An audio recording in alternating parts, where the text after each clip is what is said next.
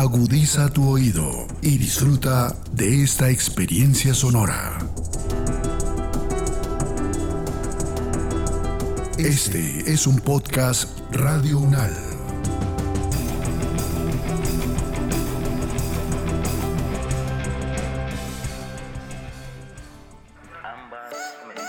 Bienvenidos a conversar sobre saberes en salud, un podcast creado para hablar sobre los avances en los diálogos de saberes interculturales en salud en la región amazónica.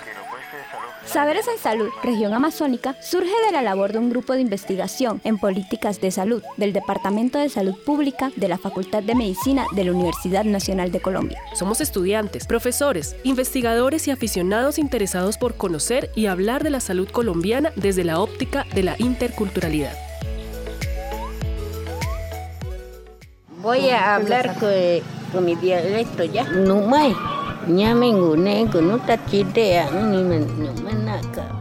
¿Alguna vez te has preguntado cómo se articula el sistema de salud colombiano con los saberes tradicionales de comunidades indígenas de la región amazónica y qué tanto sus conocimientos ancestrales en salud son valorados en la actualidad? Pues bien, para poder responder a esta pregunta, viajaremos a la Amazonía y allí aprenderemos de la mano de los investigadores que recorrieron este extenso territorio. Escucharemos las voces de los actores de las comunidades indígenas que desde sus increíbles conocimientos nos hablarán de cosmovisión, culturas, tradiciones y prácticas ancestrales en salud. Y conoceremos el proceso de implementación de una atención primaria en salud étnica e intercultural en la región. Antes de empezar, queremos que sepas que la atención primaria en salud pretende la integración de culturas y saberes. Esto desde 1978, cuando en una fría mañana en Kazajistán se llevó a cabo la conferencia de Alma Ata, convocada por la Organización Mundial de la Salud y la UNICEF. A la fecha, sabemos que la atención primaria en salud es un enfoque que busca garantizar el mayor nivel posible de salud en toda la población mundial, optando por una continua promoción de la salud y prevención de las enfermedades, trabajando con las personas desde su entorno cotidiano más cercano.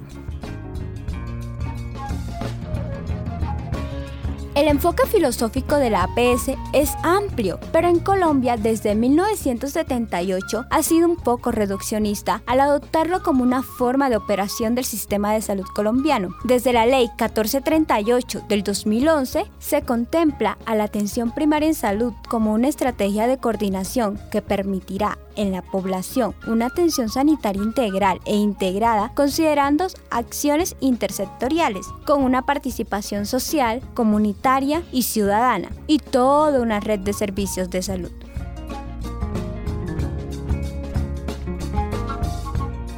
El proyecto nace como una iniciativa del Grupo de Investigación en Políticas de Salud de la Facultad de Medicina de la sede de Bogotá, en alianza con investigadores del Grupo de Pueblos y Ambientes Amazónicos de la sede Leticia. Nuestra inquietud por la salud indígena no solamente tiene que ver con aspectos lingüísticos, territoriales, de identidad, de diversidad de más de 600 pueblos indígenas en América Latina, sino que en la actualidad en Colombia esta problemática de la salud indígena se ha visto invisibilizada y con las nuevas propuestas de política pública en salud que tiene el país, como el Plan Decenal de Salud Pública, la política de atención integral en salud, los modelos territoriales en salud y aspectos que están en relación con la APS étnica intercultural,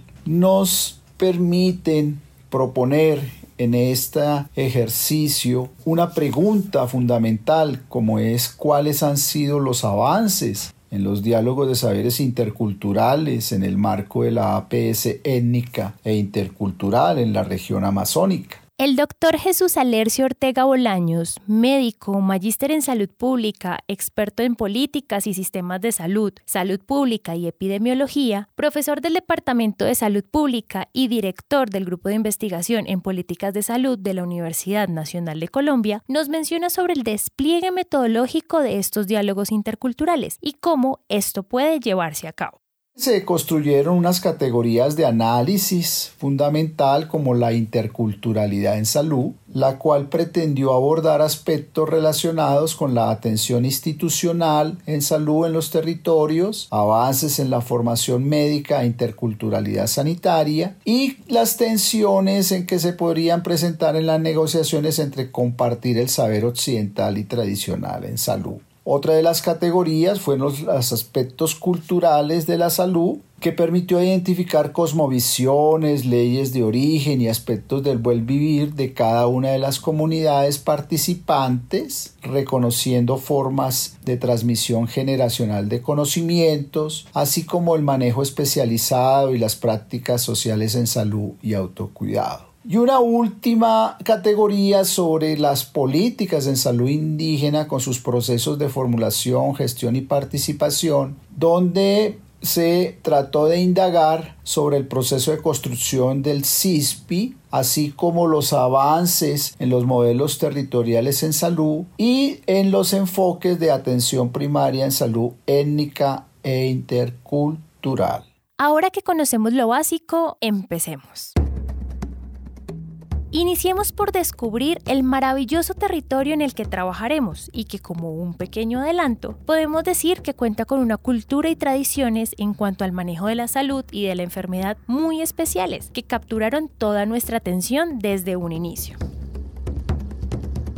Hablar de la región amazónica implica hablar del 42% del territorio nacional, es decir, unos 483 mil kilómetros cuadrados que se podrían interpretar como 59 mil canchas de fútbol, a grosso modo. Es la región más extensa pero menos poblada del país. Existen 178 resguardos indígenas y cabe resaltar que estas comunidades indígenas de la Amazonía no constituyen una sociedad homogénea, por lo que es necesario tener en cuenta sus particularidades a la hora de hablar de políticas y programas públicos relacionados con la salud. La tarea por hacer es tan extensa como el mismo territorio, y para llegar a entablar los diálogos de saberes que pretendemos, debemos centrarnos en territorios de cuatro departamentos específicamente. Amazonas, Baupés, Caquetá y Guainía, y una vez en ellos hablaremos con gobernadores y líderes comunitarios, sabedores médicos ancestrales, parteras, personal de la salud y miembros de la comunidad indígena.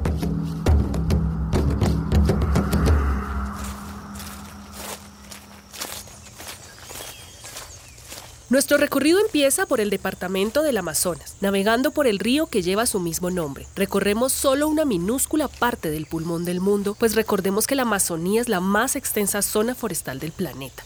De acuerdo con el Censo Poblacional DANE 2018, el departamento cuenta con 76.589 personas y un aproximado de 27 pueblos indígenas. En este departamento visitamos cinco territorios, Puerto Nariño, Puerto Esperanza, San Martín de Amacayacu. Hicimos una visita especial a San Antonio en el Perú y finalmente llegamos a la comunidad de San Sebastián de los Lagos.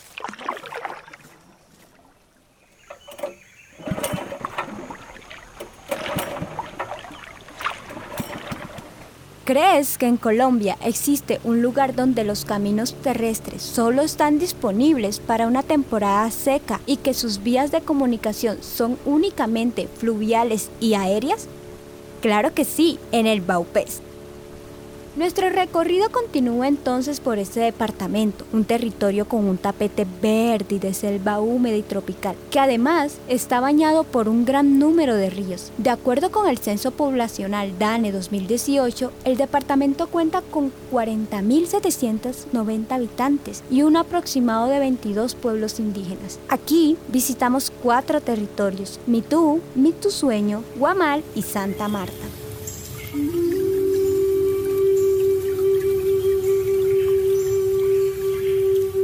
Luego, llegamos a un departamento que abarca desde el piedemonte andino hasta la serranía de Araraquara, en plena selva amazónica, el departamento de Caquetá.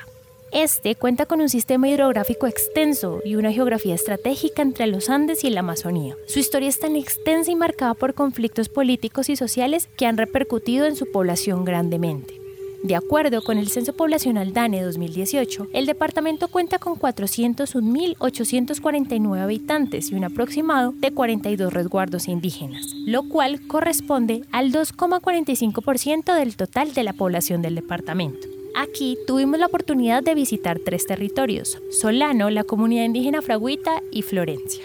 Nuestro maravilloso recorrido finaliza en el macizo guyanés, geológicamente el más antiguo de Colombia. El departamento de Guainía nos recibe con la vista de los cerros de Mavecure, tres imponentes monolitos ubicados a la orilla del río Inírida. El departamento cuenta con 28 resguardos indígenas reconocidos, de los cuales 14 se encuentran bajo la jurisdicción municipal y los otros 14 bajo los departamentales. En promedio se reconocen 108 comunidades indígenas localizadas en las cercanías de los ríos principales. Es aquí donde nuestro viaje termina, visitando cuatro territorios del departamento de Guainía, Caranacoa, Cacahual, Yuri y Puerto Esperanza.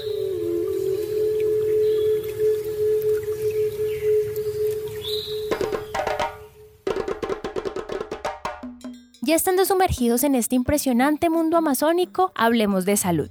Cada uno de estos departamentos, cada uno de los resguardos indígenas que allí se encuentran y específicamente cada uno de los cuales pudimos visitar, tienen un enorme cúmulo de información, conocimientos y saberes en salud que marcan toda una cultura llena de ritos y prácticas ancestrales. Pero no solo eso, cada uno tiene su concepción de salud y perciben de manera diferente lo que nosotros desde una mirada occidental en salud conocemos por manejo de la enfermedad, prestación de los servicios médicos, entre otros conceptos relacionados. Entender entonces sus conceptos, sus prácticas y las posibilidades de diálogo y articulación con nuestros saberes occidentales para lograr la puesta en marcha de este sistema intercultural en salud es lo que nos ocupa. Voy a hablar con, mi dialecto ya. Perfecto.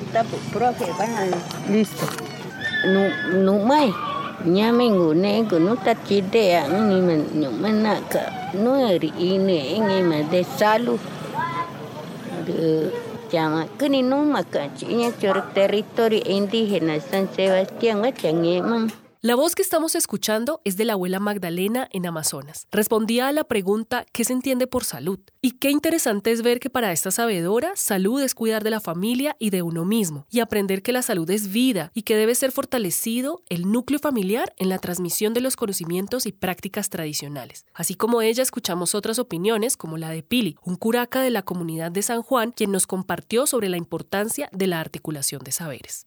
Hay que interlocutar ambas medicinas, sea tradicional y sea occidental.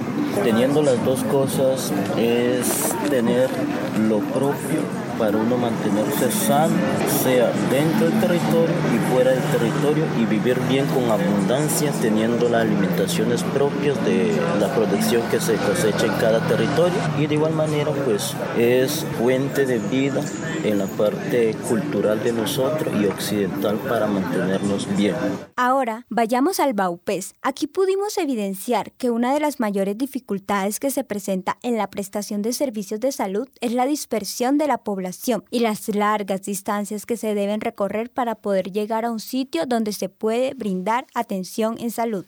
Pues es importante que, que los puestos de salud haya en la parte más distanciada. O sea, claro que aquí en el departamento todas partes son distanciadas. Aquí nosotros no vivimos en como los barrios ni nada de eso. Pues claro que aquí pues puede que llegue a servir porque acá pues de todas formas el hospital es un poco más cerca y pueden prestar sus servicios acá. Pero y ahora los que estamos dentro, lejos, en los cascos rurales, entonces cosas que nos dificultan hacer todo ese transporte para poder remitir a los pacientes. Y así pues de todas maneras algunas veces pues ha pasado que remitir o sea, trayendo, trasladando a los pacientes, pues se han fallecido. Eso es por cuestión de eso.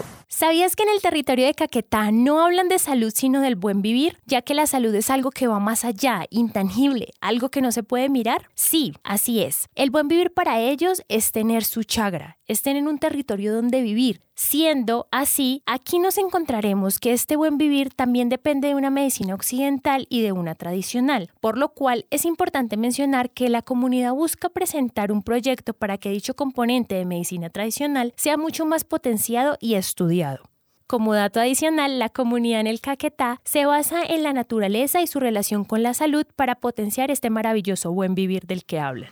Entonces, el ejercicio es que hagamos algo donde viene un programa, viene el proyecto, viene la ley, la norma, decreto, ¿cierto? La reglamentación.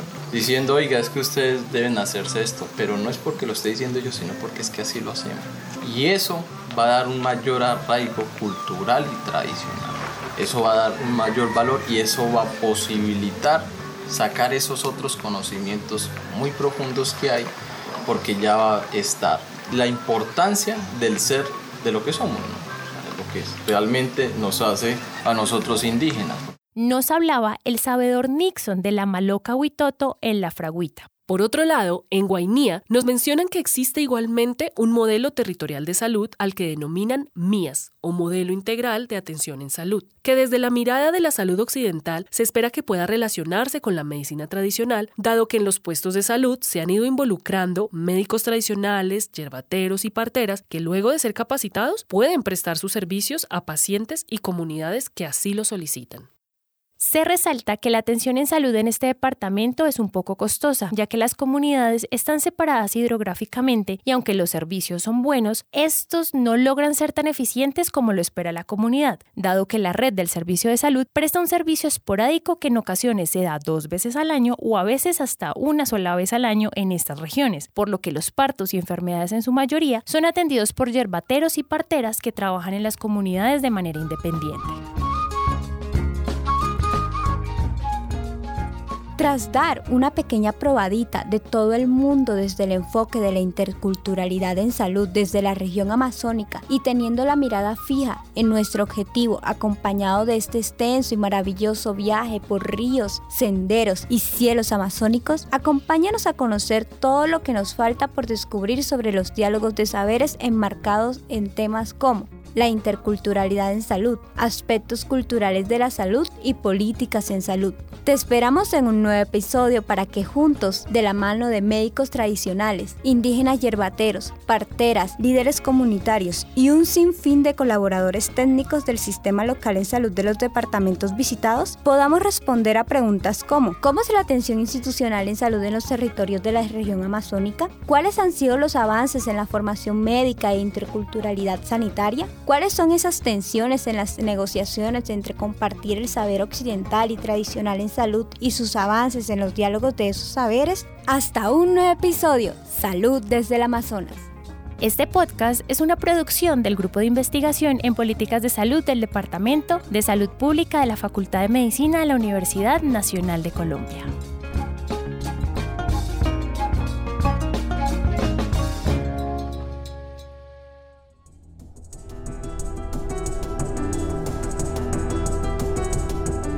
Las opiniones aquí expresadas son de entera responsabilidad de sus autores y solo comprometen a los realizadores de este podcast. No representan necesariamente el pensamiento de Radio UNAL ni la posición oficial de la universidad.